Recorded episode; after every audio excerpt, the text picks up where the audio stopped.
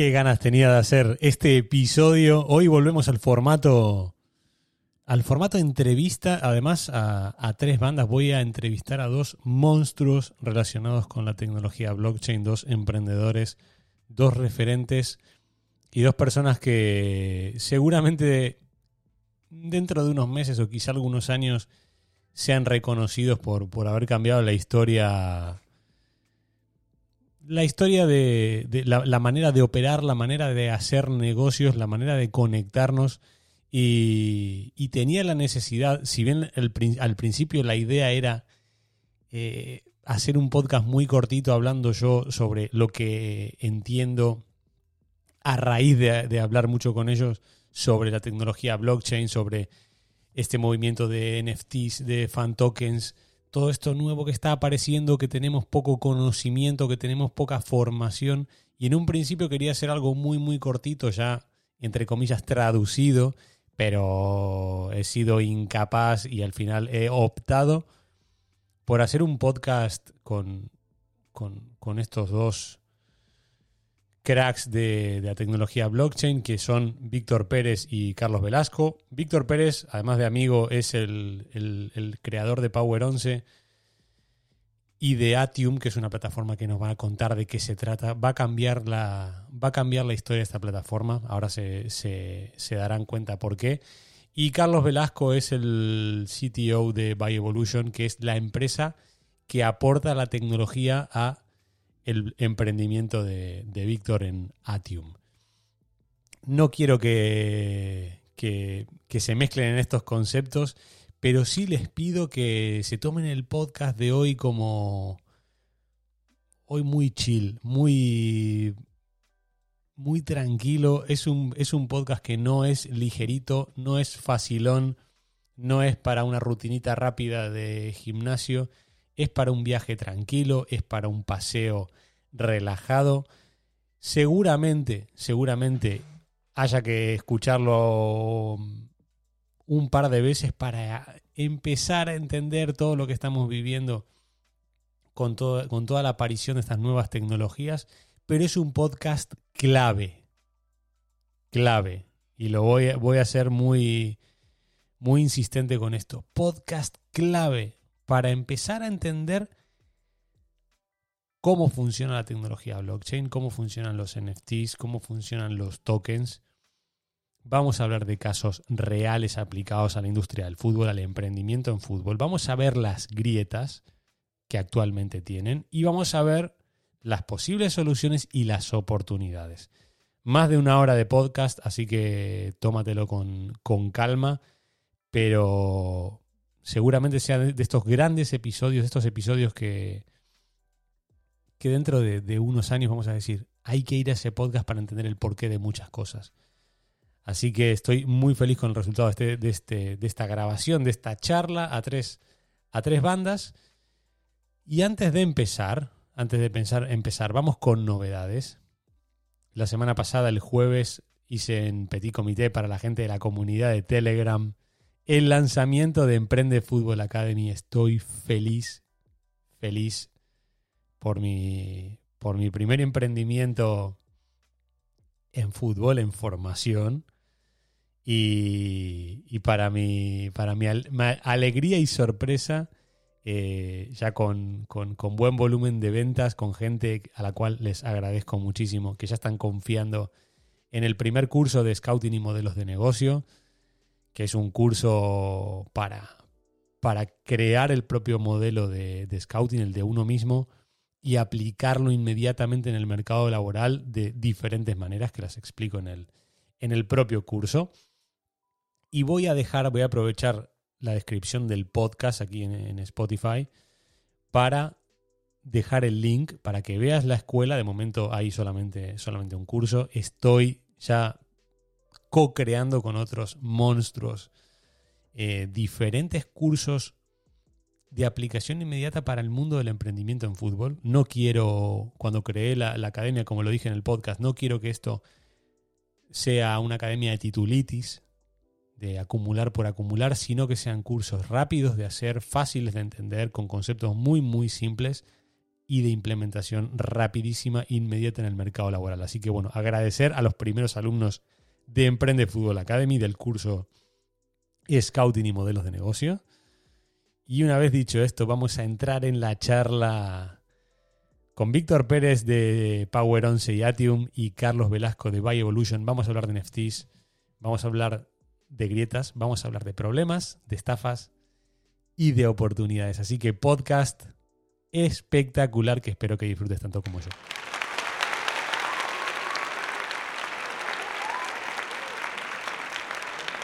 Lo prometido es deuda y la semana pasada estaba comentando en el, en el grupo de Telegram el, el, problema que habían que está sufriendo los que están sufriendo los NFTs, problema entre comillas, bueno, ahora lo vamos a explicar al detalle, pero estábamos hablando a, raíz de un artículo que, que, subí en el grupo de la del robo que sufrió la plataforma de, de OpenSea, que es, un, es una plataforma que almacena eh, estos NFTs. Ahora nos vamos a entrar en, materia con especialistas en, el tema, pero lo quiero conectar con la conversación que tuvimos la semana pasada en el grupo de Telegram.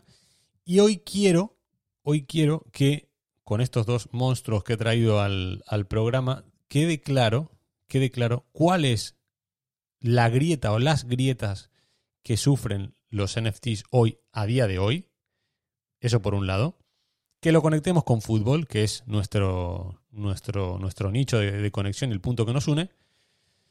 Y luego las oportunidades, porque las hay. Y de hecho, estas, estas personas que han venido hoy al, han venido hoy al podcast son los responsables y hoy, hoy tienen poca, poca repercusión, pero son del grupo de personas responsables de cambiar o de mejorar esta tecnología y llevarlos a un, a un lugar mucho mejor en el cual nos sirva a todos. Y una vez esta tecnología funcione de una manera óptima, van a aparecer las oportunidades de negocio, de emprendimiento y obviamente todas conectadas con fútbol. Así que bienvenido Carlos, bienvenido Víctor. Un placer tenerlos en, esta comunidad de nicho de emprendimiento en fútbol. Y les, voy a dar cancha libre, les voy a dar espacio para que, para que hablen, para que nos pongan, para que nos pongan en situación y en algún momento los iré cortando para ejercer de traductor, ya que eh, llevo unos días, varios días hablando con, con Víctor sobre todo, diciéndole, Víctor, esto no nos lo tienes que explicar como si fuéramos niños de, de, dos años. Entonces voy a, si en algún momento la cosa se pone demasiado técnica, tranquilos que voy a, lo voy a bajar a fútbol. Y, y como les he dicho a, a los dos, va a durar lo que tenga que durar porque es un tema de importancia radical, una importancia fundamental de entendimiento. Tenemos que entender qué está pasando con los NFTs, hacia dónde va el mercado y eso nos va a llevar, el conocimiento nos va a llevar a que aparezcan oportunidades de negocios. Así que bienvenido Carlos, bienvenido Víctor eh, y vía libre. Bueno, muchas gracias Darío por esta oportunidad también de, de darnos a conocer porque, bueno, realmente esto lo hablábamos mucho Carlos y yo, que la gente primero, antes de, antes de empezar a, o sea, antes de, para entender que somos una buena alternativa, tienen que entender la gente también que, en qué está invirtiendo y los peligros que eso conlleva. ¿no? Y, esta, esta es la parte que ahora de educar a la gente es la que queremos trabajar. Así que un placer que nos des el canal. Carlos, bueno, pues por mi parte, darte las gracias Darío por traernos eh, para acá y poder pues ayudarnos un poquito a difundir el mensaje y a, traducirle a la gente qué es lo que están comprando cuando, cuando compran NFTs y por qué lo hacen bien o por qué no lo hacen tan bien. Y bueno, pues eh, encantado de ayudar donde sea posible. Vamos con las presentaciones. Me gustaría que explicaran qué es lo que están haciendo, ambos. Empezamos con, con Víctor, quiénes son, cuál es el background para que la gente diga, esta gente está adentro que también, también eh, el objetivo de esta charla es eh, salirnos un poco del humo, no humo en el, en, el, sentido peyorativo, sino en el sentido de que hoy todo el mundo habla de esto. Y, y, es muy difícil distinguir a una persona que realmente controla de alguien que leyó dos libros y dice, bueno, voy a hablar de esto. Entonces me gustaría que, que, que marquen primero el posicionamiento de cada uno, el background, lo que están haciendo y sobre todo el impacto que están generando con esta nueva tecnología, que va a cambiar el mundo. Víctor. aquí yo doy créditos a Carlos, que fue el que me abrió los ojos, primero que me abrió los ojos a mí y dije, madre de Dios, eh, porque Carlos lleva, no sé si son ya seis años eh, con el desarrollo de esta tecnología, junto con otros eh, socios de Valle Evolution que no están aquí ahora.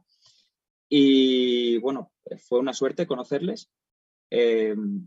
Carlos, así como todo el equipo de Valle Evolution, son proveedores tecnológicos. Ellos se dedican a, han, creado lo que vamos a llamar blockchain, que luego veremos que no es bien, no es tampoco una blockchain, no es una cadena de bloques, pero conceptualmente lo podemos llamar así. Y, bueno, eh, realmente tú cuando creas un, monstruo como el que han creado ellos, eh, una, una, máquina de, crear tokens de todo tipo, eh, falta, faltaba algo, ¿no? Faltaba un marketplace donde, poder donde poner en común compradores y vendedores, gente que quiera emitir tokens, gente que quiera comprarlos.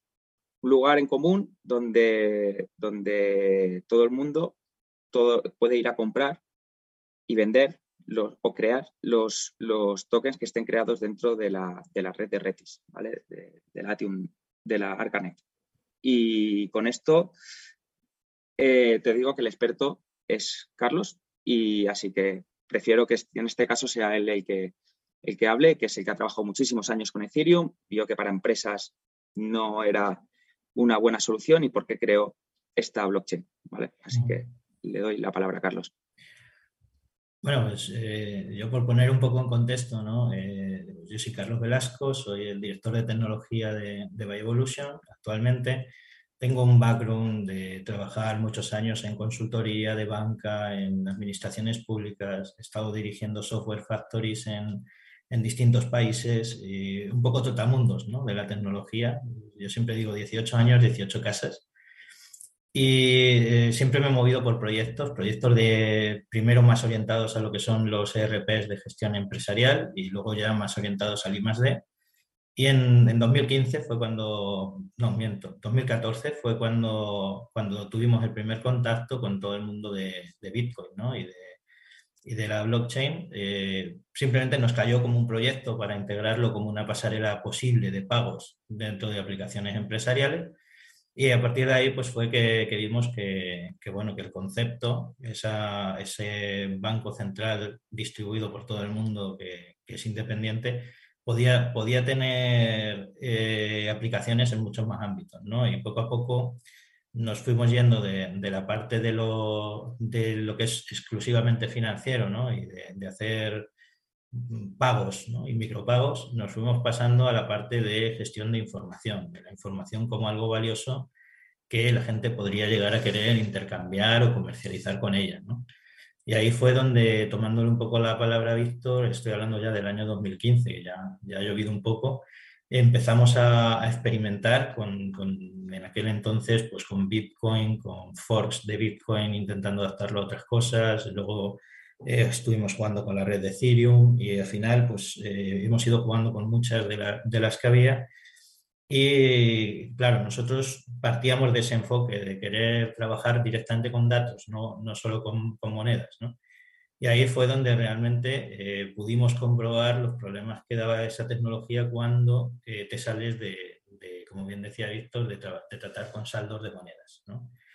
Y resulta que unos años después, pues eh, entra la moda a raíz del movimiento un poco de la NBA de, de los NFTs, de coger estos momentos puntuales eh, artísticos o, simplemente de valor, eh, paquetizarlos y ponerlos a la venta, cuando el problema que nosotros ya habíamos visto con los datos, pues se pone de manifiesto con estas redes, ¿no?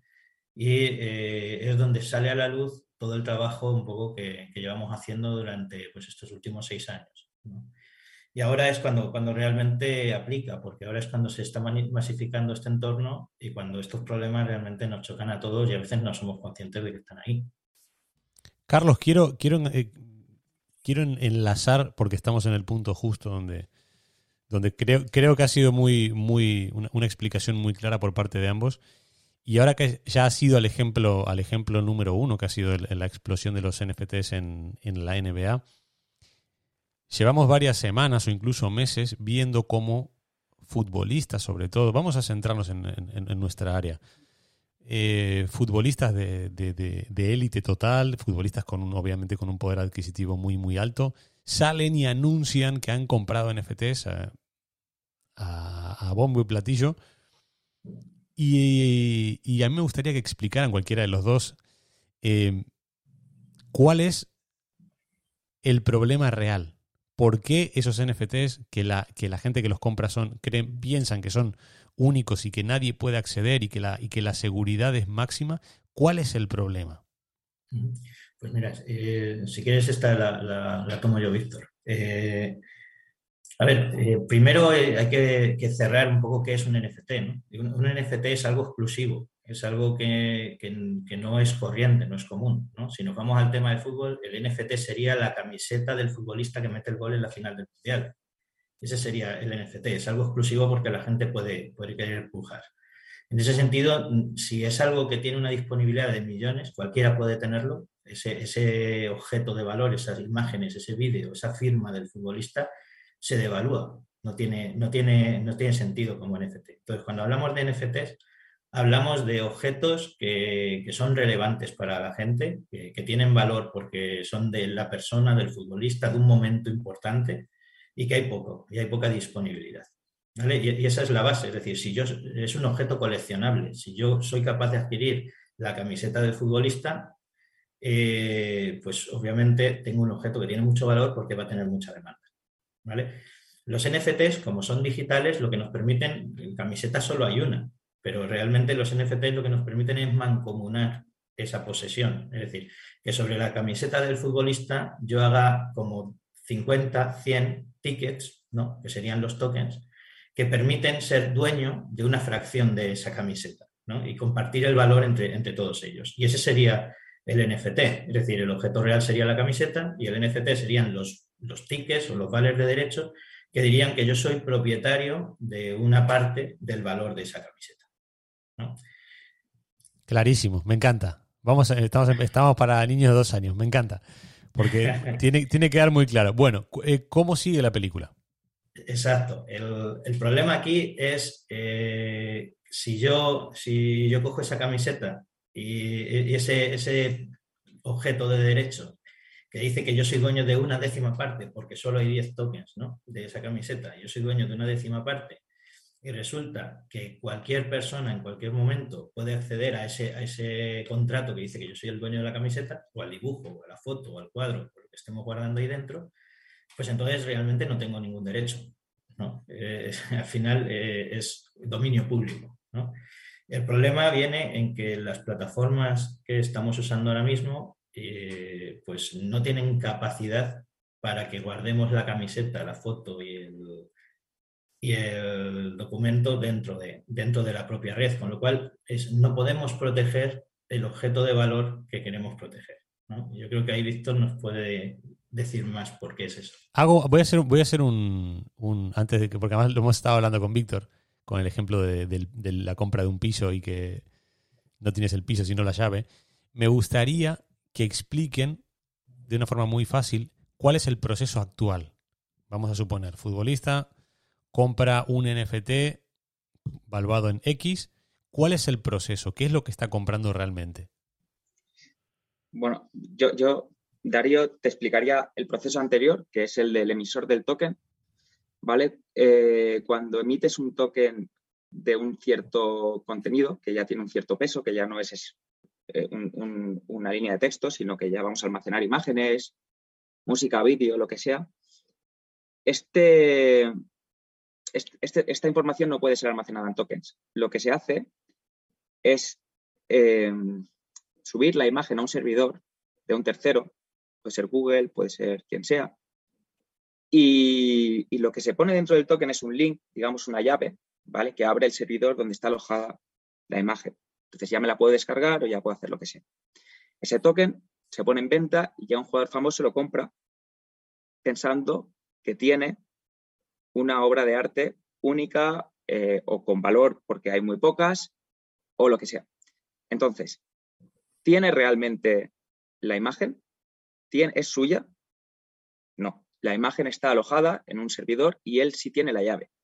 Pero el servidor está eh, en manos de terceros y por lo tanto susceptible de que alguien lo apague, de que un hacker entre y robe las imágenes y las distribuya. Eso ya ha pasado y luego podemos poner algún ejemplo. Y, por lo tanto, pensamos que mm, con los riesgos que existen dentro de los NFTs, la gente al menos debería de saber que cuando compra un NFT no es tan seguro como piensan, porque no depende de mí, no depende de que yo proteja mis claves privadas y proteja mi wallet y que a mí nadie me vaya a robar porque lo tengo en un ledger, lo tengo donde sea, sino que depende también de, un tercero que pueda apagar el servidor y tú ya no tienes nada. Tu llave, tu, link, no te llevaría a ningún sitio. Y eso es un riesgo. Pon ejemplos que han pasado, lo que estábamos hablando la semana pasada de estos artículos mm. eh, conectados eh, con, OpenSea. Hay una web eh, que se creó precisamente para demostrar esto, que se llama NFT Pay, ¿vale? Em, lo que hizo la persona que lo creó es eh, demostrar que la gente que tiene NFTs muchas veces no tiene nada. Hackeó un mogollón de servidores, consiguió un montón de, NFTs y los subió a esta página web, NFTBay, para que tú busques y te puedas descargar los NFTs que te dé la gana. Y la gente no sabe que eso está ahí, está pagando por el mismo dibujo eh, miles y cientos de miles, en algunos casos de euros, por, por estas imágenes, que muchas de ellas, ya te digo, están, están en Internet. Carlos, ¿algo que añadir?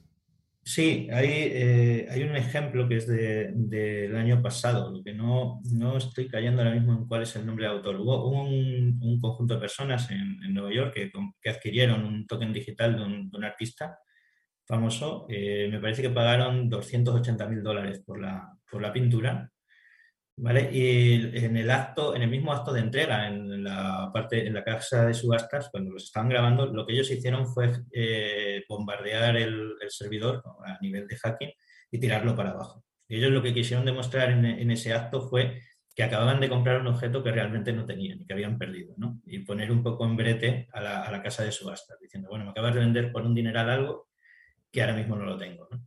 Y les, salió bien la jugada y dio, dio bastante vueltas al, mundo, ¿no? Ese, ese Pero no, no, caigo ahora mismo en, cómo se llama el autor. Vamos a, vamos a me, ha quedado clarísimo y os agradezco la verdad la claridad con la que os expresáis y habláis de un tema que es bastante complejo. Vamos ahora con oportunidades o desde lo que estáis desarrollando, también me gustaría que contarais qué es lo que estáis haciendo en, concreto y, que a la persona que está escuchando este episodio diga, la oportunidad va a estar por aquí. A mí, personal, a, título personal, se me, se me, viene a la cabeza un reseteo, digamos, a, empezar de cero muchos, muchos campos relacionados con los NFTs y volver a jugar una cancha nueva. Empezar, empezar a construir un, empezar a, dibujar un lienzo desde cero otra vez y, que el mercado empiece a entender que hay una manera mejor de hacer las cosas, que hay una tecnología mucho mejor que, se, que, está apareciendo o que, va, o que va a aparecer dentro de poco a nivel, a nivel impacto global. Vamos ahí, vamos ahí, vamos al, lado de las oportunidades. yo veo, yo veo varias interesantes. Me voy a a la base de todo. ¿vale? Yo tengo un club de fútbol o un futbolista famoso que está poniendo en el mercado una serie de colecciones para, su, para sus clientes, que al final son los fans y la base de aficionados. Eh, este esquema se basa en la confianza, es decir, si yo como futbolista famoso pongo delante unos objetos que tú vas a comprar, que son coleccionistas, que son míos, lo primero es que tengo que poder asegurar que son míos y no repudiarlos, porque si no, ¿qué confiabilidad tiene esto? Y lo segundo es que tengo que garantizar que, ante un fallo de seguridad nadie se puede robar todos los objetos de todo el mundo, es decir, que todo lo que yo he creado no, no está en entredicho. Ahora mismo, en las blockchains actuales, en una red tipo, no sé, Ethereum o cualquiera de estas, eh, que, son, que son similares, eh, al estar todos los objetos que yo creo como club de fútbol o como deportista de élite eh, almacenados en todos los nodos de la red, al final la seguridad del contenido de esos objetos es la del, menor la del ordenador menos seguro de toda la red. Eso significa que cualquiera se puede conectar, intentar robarse los objetos y cuando me los vulneren, si lo consiguen, que no es fácil obviamente, pero si lo consiguen, se van a robar todo lo de todos. Aquí, Carlos, un segundo, vamos a hacer un paso atrás para que yo creo que sería bueno que entendiera la gente, porque igual no lo sabe, en qué se basa la confianza de Ethereum y todas estas blockchains, ¿vale? La confianza eh, se genera porque hay, mm, vamos a llamarlo un registro público, un libro de contabilidad, ¿vale? Donde toda la información está compartida por todos los nodos de la red y hay miles y miles de nodos, ¿vale? ¿Qué quiere decir esto? Que si yo quisiera hackear intentar cambiar un dato, tendría que hackear al menos el 51% de los ordenadores, intentar cambiar algún dato, además a la vez.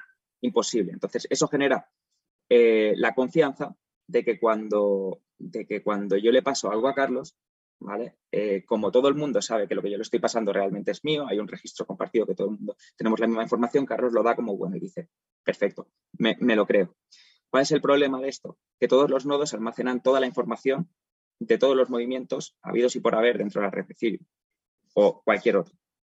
Y un nodo puede ser cualquiera. Yo mismo puedo crearme un nodo en mi ordenador, descargarme toda la información y, bueno, la información está encriptada.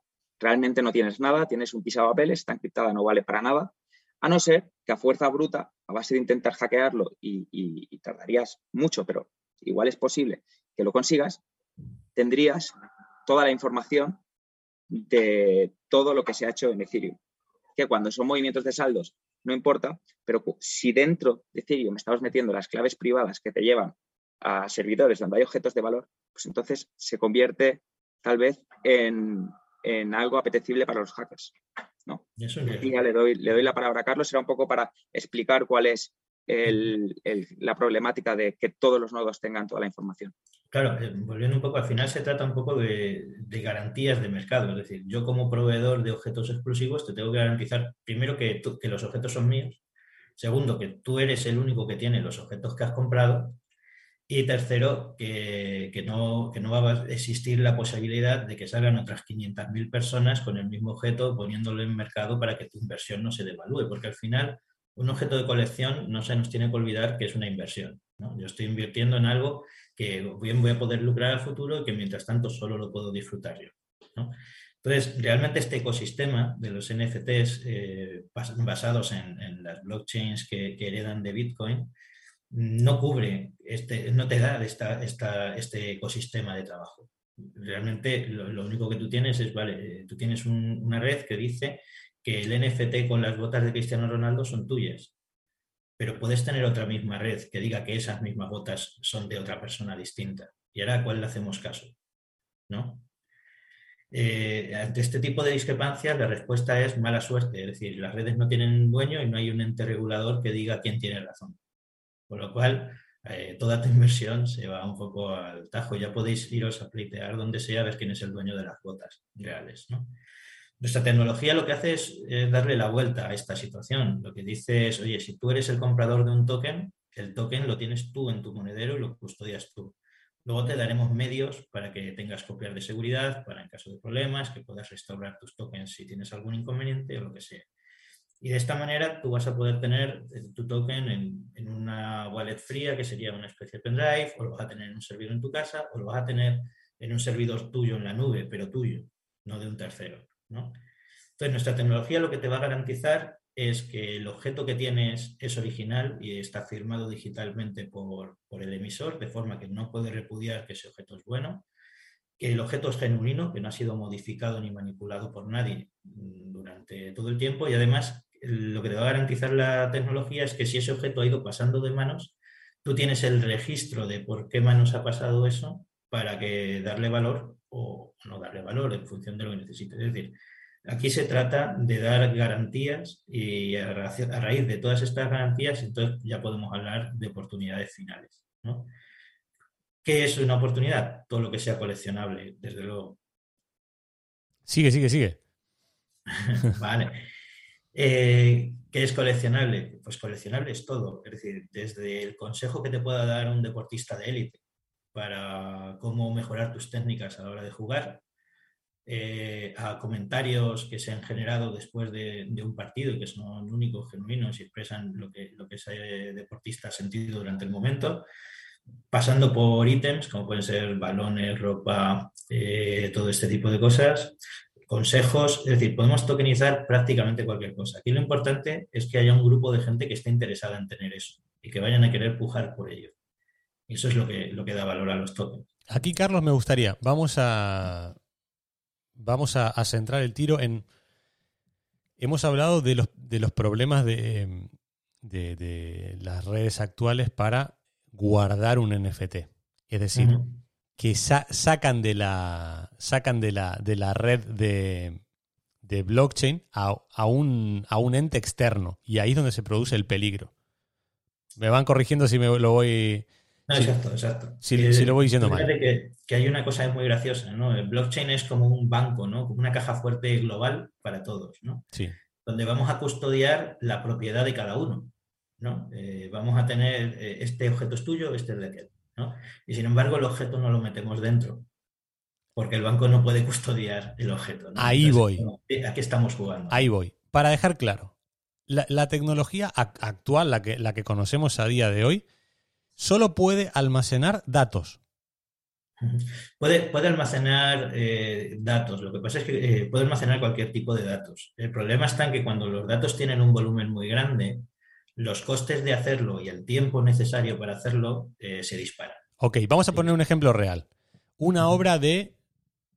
¿Cuánto puede pesar una, una foto del gol de Maradona contra Inglaterra, por ejemplo? No sé, muy alta calidad, yo qué sé, vamos a ponerle una barbaridad. Sí. 30, 50 megas. Ok, 50 megas.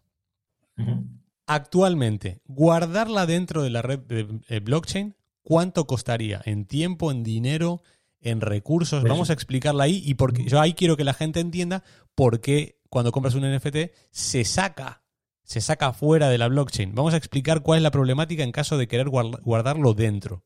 Mira, te voy a poner. Aquí, primero, déjame un segundo porque me acabas de, me acaba de venir a la cabeza otro de los inconvenientes que tienes, justo con lo que acabas de decir ahora, y la, la respuesta siempre va a ser depende, porque Ethereum cada vez tiene un valor. Con lo cual no hay un coste fijo y dependiendo del momento en el que lo hagas te va a costar una cosa u otra. ¿vale? Eso también para, para, que es otro inconveniente, porque yo subo una obra de arte, de arte y, dependiendo del momento en el que la suba, en el que la compre, en el que va a haber unos costes variables que nadie es capaz de controlar, nadie controla el precio de, de ¿vale? Y aquí ya vamos a, le voy a pasar la pelota a Carlos a ver si somos capaces de hacer un supuesto.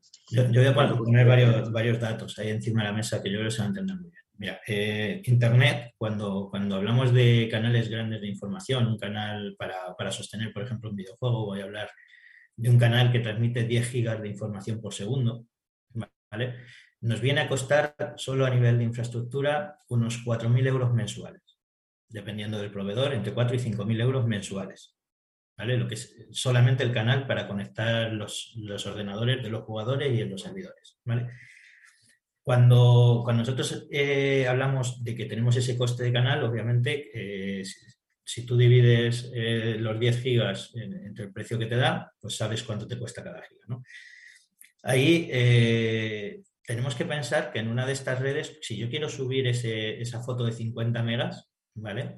primero voy a tener que pasarle la foto, los 50 megas, a todos los nodos de la red. En una red como la de Ethereum, estamos hablando de 2.800 máquinas. Es decir, tengo que multiplicar 2.800 veces 50 megas para que les llegue a todos. Y luego, una vez ya la tienen, eh, ellos van a intentar eh, partirla en bloques e irla, irla, metiendo dentro de la cadena. Con lo cual, eh, van, a, van, a, crear cada uno de sus bloques y al final el que gana va a ir metiendo.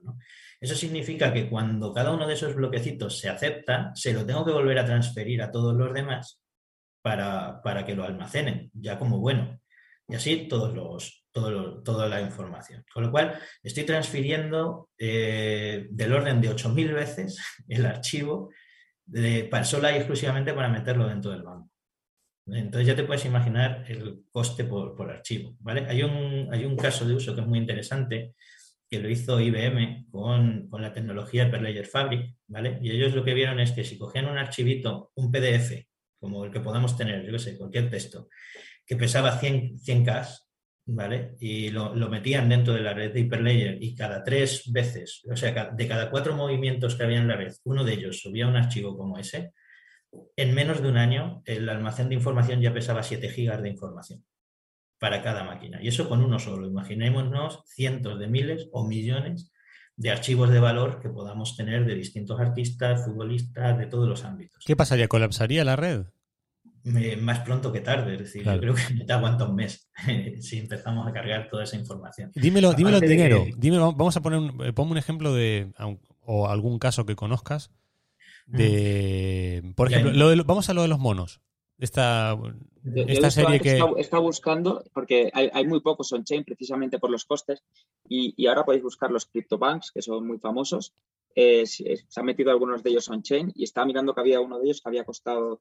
Es que, claro, diferentes fuentes dicen diferentes cosas, no sabes porque hay muchas, como dice Carlos, hay muchísimas, muchísimas, muchísimas transacciones y, había visto que, que, llegaba a 12 millones de euros, incluso a poder subir eso. 12 millones de euros el, costo de guardarlo dentro de la red. Sí, sí, de hecho, mira, el primer experimento que se hizo, eh, se hizo a nivel institucional, que fue con Ethereum en 2015. ¿Vale? Ellos subieron una, una, foto, creo recordar que eran 4 megas. La información antes se encontraba muy bien en Google. Yo la he estado buscando últimamente y ya no aparece tan fácil. Pero eh, subieron una foto, me parece que eran 4 megas, a, la red de Ethereum cuando la red tenía 800 ordenadores, eh, una cosa así. Y resulta que el coste total que dio la subida de la foto fueron 212 mil dólares, una cosa así. Eh, y eso es solo y exclusivamente por los tráficos de red y el coste de gas. Al cambio, me refiero. Entonces sí, es, es, que es inabordable.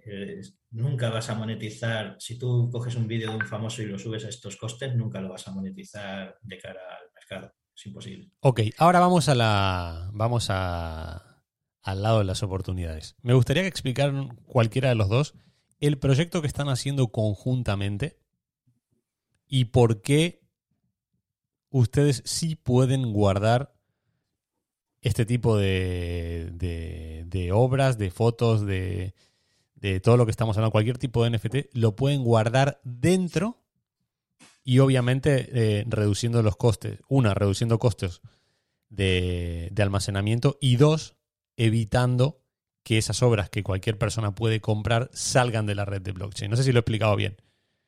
Pero más o menos, eh, no es exactamente así, pero, pero te lo explico y, seguro que lo entiendes enseguida. No, de hecho, voy, voy a, Víctor, voy a en la en la introducción del episodio. Voy a decir que tengan paciencia porque no es un, no es un podcast para tomárselo, para tomárselo a la ligera. Hay, hay que prestarle muchísima atención.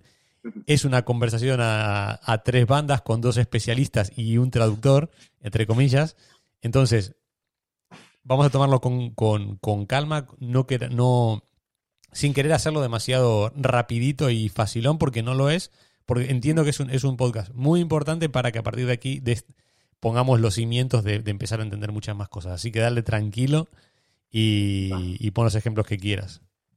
Sí, eh, realmente nosotros lo que hacemos no es meter el, token, la imagen, el valor dentro de la red, sino lo que hacemos es eh, que la red garantice que tú eres el dueño y que la persona que te va a comprar confía en ti, ¿vale? Al final generamos mecanismos de confianza sin tener que sostener todo dentro de la red. Tú eres el, cada persona que entra en, en tendrá una billetera y tendrá esa billetera será un nodo de la red con su firma digital, va todo a través de la biometría, eh, pasaporte, contraseña, dispositivo. Bueno, eh, está, cada persona que entra está súper controlada a nivel, a nivel nominal, con lo cual, eh, si tú compras un objeto dentro de Atium, yo lo único que estoy haciendo es garantizarte, ¿vale? Que la el dueño, el, actual dueño, el que tiene el, token que tú quieres comprar, te voy a garantizar su autenticidad, ¿vale? Y solo en el momento de la compra de la venta, ¿vale? De la compra-venta, en ese momento sí que sería cuando la red Atium intervendría a nivel de, certificados, de ver que realmente eh, la, y, de, de notario, de que se está haciendo ese cambio y el token mutaría para que el nuevo dueño sea el único que puede desbloquear el contenido de ese token a través de su biometría, de su, contraseña y de su dispositivo. ¿vale? Hay tres niveles de cifrado. Esto ahora Carlos lo explicará mejor. Pero al final nosotros como red no, guardamos nada, pero sí que eh, como red lo que hacemos es garantizar que lo que tú tienes es, eh, tiene valor porque es tuyo y no, no ha sufrido ninguna modificación y la gente que te compra puede confiar en ti. ¿Dónde se guarda entonces, para entenderlo? Cada persona es responsable de su billetera, aunque como ha dicho antes Carlos, tendremos mecanismos de, para, reponer los tokens en, caso de que, que, pase cualquier cosa o, que los pierdas, cambies de dispositivo. Es decir, habrá mecanismos para reponer los tokens. Pero eh, cada uno es responsable de su billetera. La gente podrá hacer copias de seguridad dentro de otros dispositivos. Tú podrás tener un servidor en tu casa para tener una copia de seguridad o un disco duro, un pendrive podrá haber copias. Entonces, eh, los, al final los tokens van a estar todo lo protegidos que tú quieras. Aquí el tema es que una vez eh, los tokens entren en la red, ¿vale? Solamente habrá uno que, imagínate, tienes un token del gol de Maradona, ¿vale? Que representa esa imagen. ¿Qué pasa si tú has hecho 10 copias de seguridad? Pues tendrás 10 copias del token, no pasa nada. Y tú vendes una dentro de la red, ¿vale? Alguien va y te la compra la red ya sabe que este contenido a ti no te pertenece. Y aunque tú tengas nueve copias más, no las vas a poder nunca vender ni vas a poder hacer nada con ellas, porque la red sabe que eso ya no es tuyo. O sea, tú te puedes hacer todas las copias que quieras, pero al final van a ser pisapapeles, no, no, no es nada. Solamente el dueño del token va a poder utilizarlo. Carlos, corrígeme si me equivoco en algo. ¿eh? para, que la gente lo entienda mejor, ¿vale? Nosotros cuando, cuando creamos un token en, la plataforma de Atium, la plataforma que, que lleva Víctor, ese token se mete como en una especie de, eh, de caja de metacrilato eh, digital, ¿no? Y va metido ahí dentro y no se puede acceder al contenido, ¿vale? Y ese, ese contenido se parte en dos, en dos encriptaciones distintas, ¿vale? Una parte que es la parte opaca, la parte privada que solo puede ver el dueño, y otra parte es la parte pública que es la que te enseñan qué hay en la caja, ¿no? qué hay metido en esa caja para cuando lo vas a comprar o similar. Entonces, si yo hago una copia de seguridad de mi token, esa copia de seguridad solo se puede restaurar en mi dispositivo y solo se puede abrir con mi biometría. Entonces, yo no puedo llevármela a ningún otro sitio y, sacar lo que hay dentro, porque eso es como que queda opaco, queda metido dentro de unas cajas con unos cerrojos digitales. Entonces, aunque yo haga copias, la única manera que tengo de sacar el contenido de la copia y ponerlo en valor es descargarlo sobre mi wallet. Y cuando si mi wallet recibe el contenido, va a intentar mercadear con él. Y ahí es donde la red le va a decir, no, perdona, estos tokens no son genuinos y se los va a borrar. ¿Vale? De tal manera que la red es garante, garantiza que los tokens que se transfieren son originales, son genuinos y van del propietario original hacia el nuevo propietario. Eh, de forma eh, sin trampa ni cartón, se suele decir. Voy a, voy a hacerte una pregunta, igual es un poco estúpida, pero quiero ir al ejemplo más eh, real para, para, que nos quede a todos muy claro. Yo compro un NFT de una imagen, un vídeo de 10 segundos de el gol de Zidane en la Champions, ¿sí? Lo compro y lo puedo guardar en, Google Drive o lo puedo guardar en... No. Ah, e, eso quiero que quede claro. No, eh, primero cuando, cuando tú compras el token accediendo a un marketplace como, como el de Atium, Allí pujas por él, al final te, ese token, eres el comprador final y se te asigna. Cuando digo que se te asigna, ese token cambia su forma física para adaptarse a tu biometría, es decir, para que solo tú lo puedas abrir. Pasa de, tener, de reaccionar ante el dueño anterior para reaccionar solo ante ti. Y ese token, ya transformado para que tú lo puedas abrir, se te descarga en tu monedero. Tu monedero puede ser eh, un, servidor que tú tienes en casa o puede ser un, espacio en la nube que nos estás alquilando a la gente de Atium y que es solo tuyo, donde están tus tokens, nada más. O puede ser un pendrive que nosotros tenemos previamente eh, preparado, etc. ¿no? O sea, no es un dispositivo normal, o sea, no ir a comprar un pendrive a MediaMarkt y guardarlo ahí. No, eh, requiere un tratamiento especial criptográfico de la información para asegurarla. Es decir, lo que, se, lo que busca el sistema es que tú desde fuera no puedas vulnerar el contenido nunca, ni acceder al contenido de qué es lo que hay desde fuera del sistema. vamos a un caso en el cual se vulnera, como sea. Ha pasado que, por lo que sea, se, vulnera. un mecanismo que, consigue extraer el token. ¿Cómo, hago para, ¿Cómo hago para rescatar o para, o para, como para estar tranquilo de que a un robado eh, sigo verificando, sigo haciendo bueno que el... Lo primero, verificando que, es mío. el token que él ha conseguido robar está encriptado para, eh, para responder solo a tu biometría y al dispositivo tuyo. Entonces, si él consigue llevárselo hacia su ordenador y lo intenta cargar en su monedero, el monedero le va a decir que no, no sabe leer ese token, no puede cargarlo. Y no puede cargarlo porque con la biometría del dueño no se abre el token. Explícalo de biometría, para porque... Mm, sí, la, biometría, nosotros lo que hacemos con la, con la, biometría es que cuando tú te registras contra, contra tu monedero, ¿vale? El, el, monedero captura en tiempo real un vídeo tuyo y lo que hace es que crea un modelo 3D como si fuera tu imagen para un videojuego, ¿vale? Eh, y ese modelo lo, guarda dentro del monedero. De tal manera que, eh, esa identidad queda metida dentro de, un token y es el que se va a utilizar para, ciertas cosas. Es, la encriptación, Darío, para, que lo entendamos. O sea, utiliza tu cara, los, ciertos datos de tu biometría para encriptar el token, el contenido del token. Con lo cual, necesitarías otra vez poner tu cara para desencriptarlo. Por, decirlo en modo videojuego, ¿no? Es como el sistema lo que hace es que te captura tu imagen moviéndote y en base a eso genera un modelo tridimensional como si estuviéramos eh, haciendo el personaje de un videojuego, Y ese modelo tridimensional se va mejorando cada vez que tú, que tú accedes a la aplicación. Con lo cual cada vez es más preciso. En cuanto lo usas cinco o seis veces, eh, es un calco a ti. ¿Vale? Entonces, ese modelo tridimensional es el que se utiliza para generar la encriptación de, cada token que esté en tu propiedad. Vamos al uso actual. ¿Dónde se, esta tecnología, primero, ¿cómo se llama esta tecnología? Para que nos familiaricemos. La tecnología se llama Arcanet. Arcanet. Ok.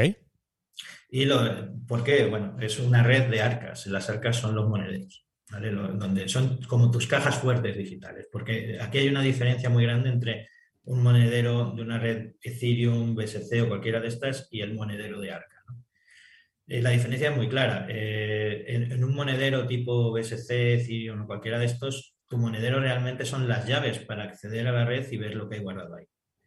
Y eso es lo que ellos llaman monedero. En, nuestro caso, el arca como tal es un espacio de almacenamiento donde tú guardas tus tokens, es tu caja fuerte privada no son unas llaves que se conectan a otro sitio para ver qué es, son, es el acceso. Las llaves aquí son tu dispositivo, tu cara, eh, para poder entrar. Perfecto. Y hay una contraseña que solo sabes tú, obviamente. ¿Dónde se está aplicando esto ya ah, de momento? Bien, nosotros ahora mismo eh, estamos trabajando con la red de parques tecnológicos de, España, eh, la red APTE, dando ya servicios de custodia de certificaciones para empresas para usuarios. Esta red es una red que cubre un entorno de unas 9.000 empresas con más de 300.000 personas involucradas de forma directa y varios millones de personas de forma indirecta. Esta red eh, ahora mismo está dando servicios de certificación, pero luego va a crecer para dar servicios también de financiación a empresas, servicios de finales a las empresas, mercado, todo este tipo de cosas. Y también va a alojar la plataforma Atium, eh, que es la que sirve para todo este intercambio de este mercado de tokens de, tipo más NFT o, de derechos. para, para, que nos pongamos en situación, aquí en, el, en, el, en este podcast somos tres personas. Me acompañan Víctor, Víctor Pérez, que es el creador de Atium, que luego puede hacer un poquito de spoiler, un poquito de, publicidad de, qué es lo que está creando. Y por otro lado está eh, Carlos Velasco, que es de BioEvolution, la empresa que aporta la tecnología a la plataforma de Victor, de Atium. Si me corrigen si me, si me he equivocado. Entonces, hay dos personas que trabajan conjuntamente en un proyecto común, pero en el caso de Carlos, él pertenece a la empresa que desarrolla toda esta tecnología, lo de que estamos hablando de, de Arcanet. Y ahora quiero que, en el orden que quieran ustedes, que me digan qué aplicación le ven al fútbol. O sea, el que está del otro lado, que es un emprendedor y, futbolero, que diga, ok, bien, lo he entendido, yo creo que ha sido un podcast bastante didáctico y claro, y si no, volveremos a hacer más hasta que quede claro, porque creo que para antes de lanzarse a cualquier tipo de negocio, lo primero que hay que hacer es controlar, tener un conocimiento bastante eh, interiorizado de, qué es lo que se está haciendo. Entonces, me gustaría un poco ustedes como outsiders de la, de la industria del fútbol, ¿qué ven? ¿Qué ven? ¿Qué se les viene a la cabeza cuando, cuando le hablan de fútbol? ¿Dónde ven el futuro aplicando esta tecnología? ¿Dónde lo ven ustedes? Bueno, yo en primera instancia tengo varios casos de uso que lo veo muy bien. Por un lado, mm, la parte de la participación. Es decir, que yo como, como aficionado o como usuario final pueda influir en lo que decide o hace mi club, ¿no? Y, que yo pueda tener derechos, pues al final soy el supporter del equipo, ¿no? Entonces, eh, que, los clubes puedan eh, emitir tokens de, coleccionista con, determinadas eh, que asocien, además de lo que es el hecho de, oye, ganamos la Copa del Rey tal año, ¿no? Pero además de que es el token conmemorativo de eso, si eso me puede dar derecho a elegir la camiseta del año que viene o cualquier otro tipo de cosa, ya es participación. Esto es el, el, fan token, el que conocemos, el que ya está metido en la industria, ¿no? es, sí, por un lado, eh, lo que digo, tokens de colección, momentos históricos del club del que tú vas a ser parte. Eso es un tipo de token que, se puede explotar mucho. Eh, el otro es el de te, traigo hacia el club, que es el, oye, en base a que tú compres determinados derechos, yo te voy a, yo te voy a permitir hacer, elegir ciertas cosas. Es, un poco una evolución del fan token. Por aquí estaría ligado a derechos vinculantes, ¿vale? Y eh, por otro lado, eh, sobre todo, ayudar a los clubes a financiarse, como participando en derechos a futuros de sus jóvenes promesas o, en, premios que puedan conseguir por ganar determinados torneos. Es decir, nosotros te colaboramos en la inscripción al torneo y en la financiación del torneo, a cambio de luego pues, que el retorno se, se, se. Carlos, quiero hacer, perdona que te, que te corte. Mm, aquí quiero entrar, quiero entrar de lleno. Porque nos, escucha, nos escuchan personas de, diferentes tipos de, bueno, de diferentes países y de diferentes niveles de clubes.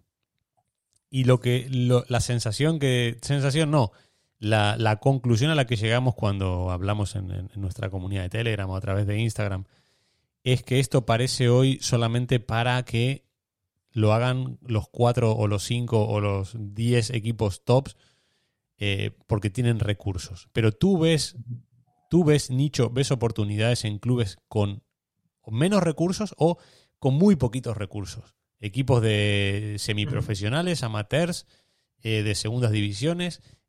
Vamos un poco ahí, vamos a, hacer más terrenal este concepto para que se empiecen a ver, a ver oportunidades. Bueno, es que realmente todo, todo aplica a todo. Realmente lo que estamos haciendo aquí es democratizar cosas dentro del fútbol con, la base de aficionados. Si tú eres un equipo pequeño y tiene, eh, tienes, por ejemplo, en ligas amateurs, ¿no? y tienes la posibilidad de inscribirte a, ciertos torneos, eh, para mantener el equipo tú lo que vas a buscar son sponsors. Sponsors que muchas veces te van a pagar el uniforme, en el mejor de los casos si lo encuentras, o poco más, ¿no? Eh, y con eso, pues es difícil, difícil hacer que, el club se mantenga, crezca o, similar. ¿no? Este tipo de, objetos eh, de NFTs lo que te van a permitir es, primero, sondear, oye, eh, vamos a tener patrocinadores, vamos a tener masa social para el año que viene, es que ganamos el torneo del año pasado.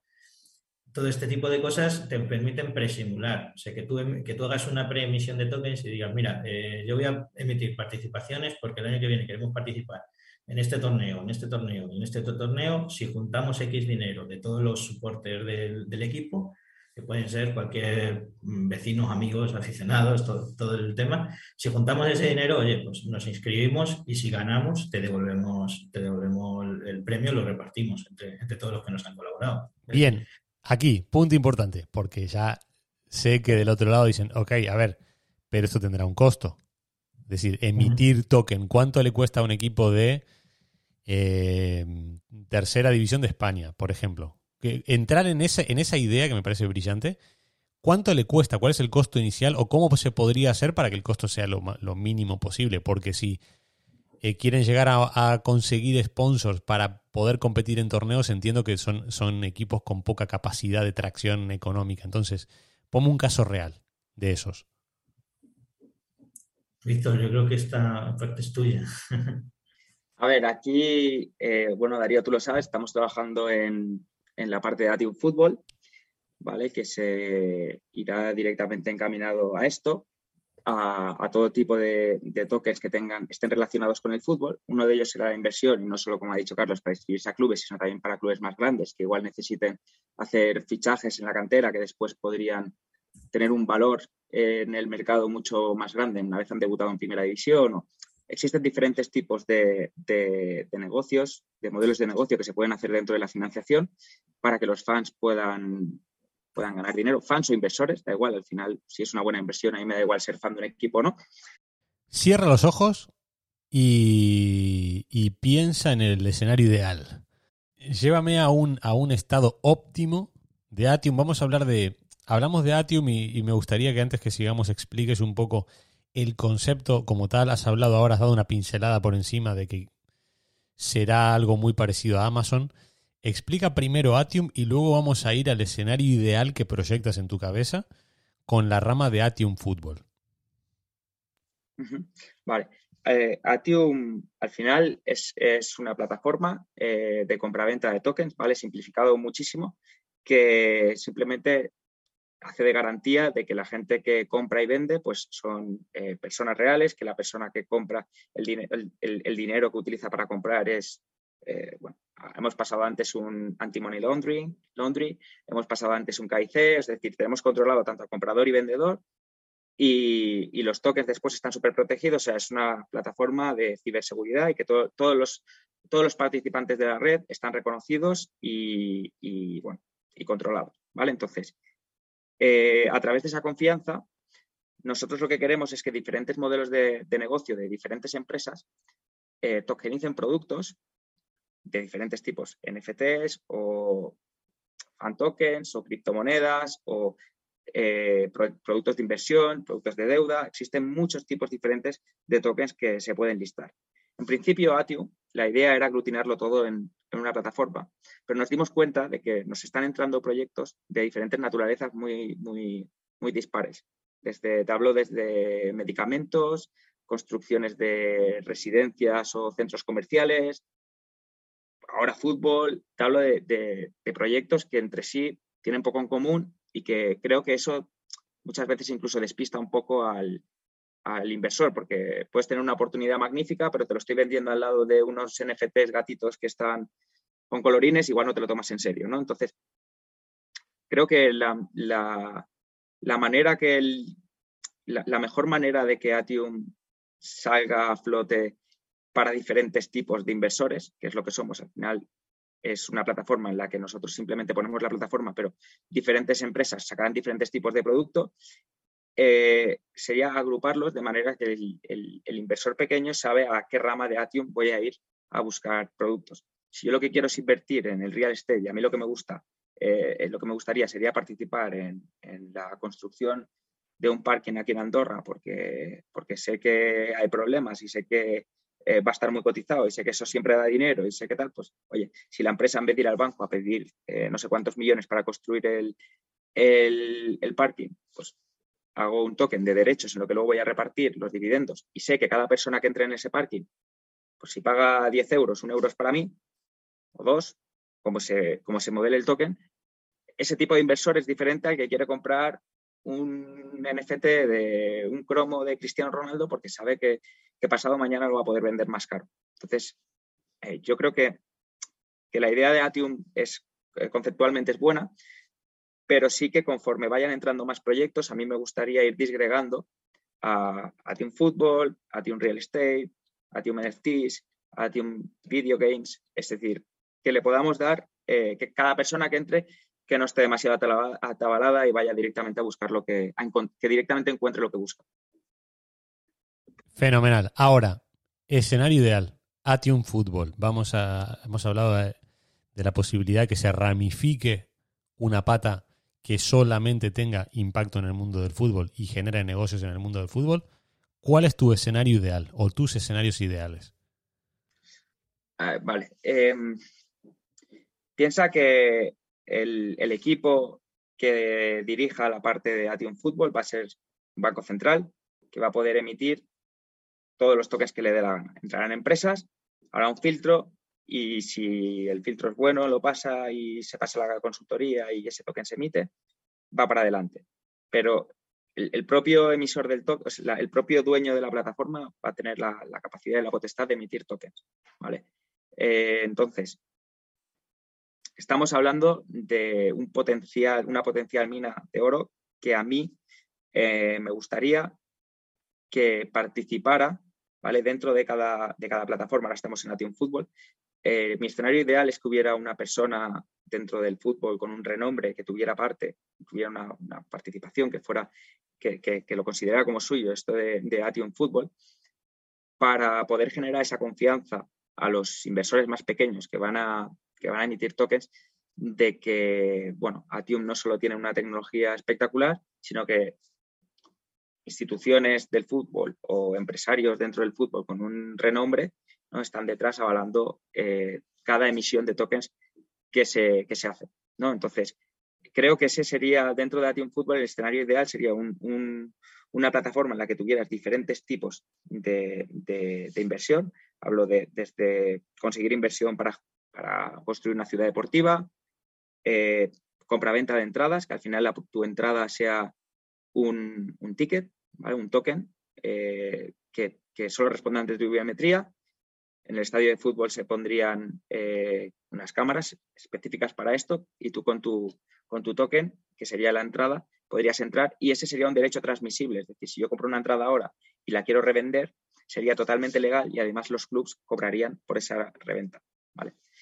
Eh, esa sería otra, otra cosa que me gustaría que tuviera Tion Fútbol.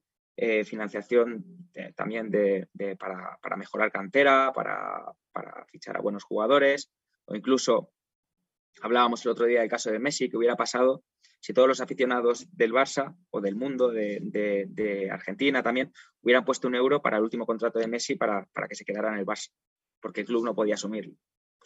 Tal vez eh, Messi seguiría en el Barça ahora mismo, ¿no?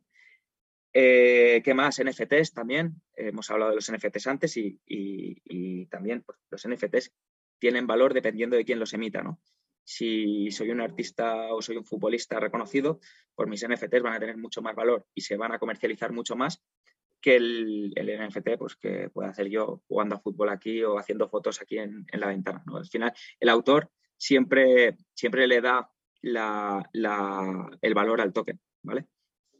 ¿Qué más cosas podríamos añadir en, en Atium Fútbol? Bueno, no lo sé, es que va a ser una plataforma que va a ir, o sea, conforme vayamos teniendo nuevas ideas, la, iremos, le iremos dando forma, ¿vale? Pero al final es meter fútbol dentro de una plataforma, diferentes áreas de, inversión para todos los gustos, pero todo enfocado al fútbol. Hablamos de, antes de, fuera de micro, de hacer 18 minutos, 20 minutos, ya estamos, hemos pasado la hora. Mm. Yo creo que por, por hoy, por hoy ya está bastante bien.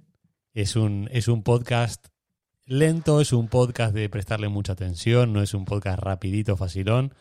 Hoy hemos subido mucho la vara y la verdad que es un placer tener, tener a gente como tú y como Carlos en el, en el programa porque nos estamos adelantando a una cancha nueva o a una cancha en la que ya se está jugando algo, pero como, como habéis demostrado, hay grietas, hay, hay, puntos flacos. Y, la verdad que es un, es un placer gigante, Víctor, que empecemos a hablar de estas cosas. Y yo creo que, creo que por hoy lo tenemos bien, que haremos o deberíamos hacer más programas como estos para, para, para informar, para formar, para, para abrir, para abrir y dinamitar la gente de, de esta comunidad que son emprendedores del fútbol. Y lo, dicho, agradecerte de corazón y, desearte que este viaje que, si no me equivoco, el 1 de abril va a empezar, saldrá oficialmente al mercado tu, tu gran, tu gran bebé, que es Atium. Desearte desde aquí la, mejor de las suertes. Gracias, muchas gracias, Darío.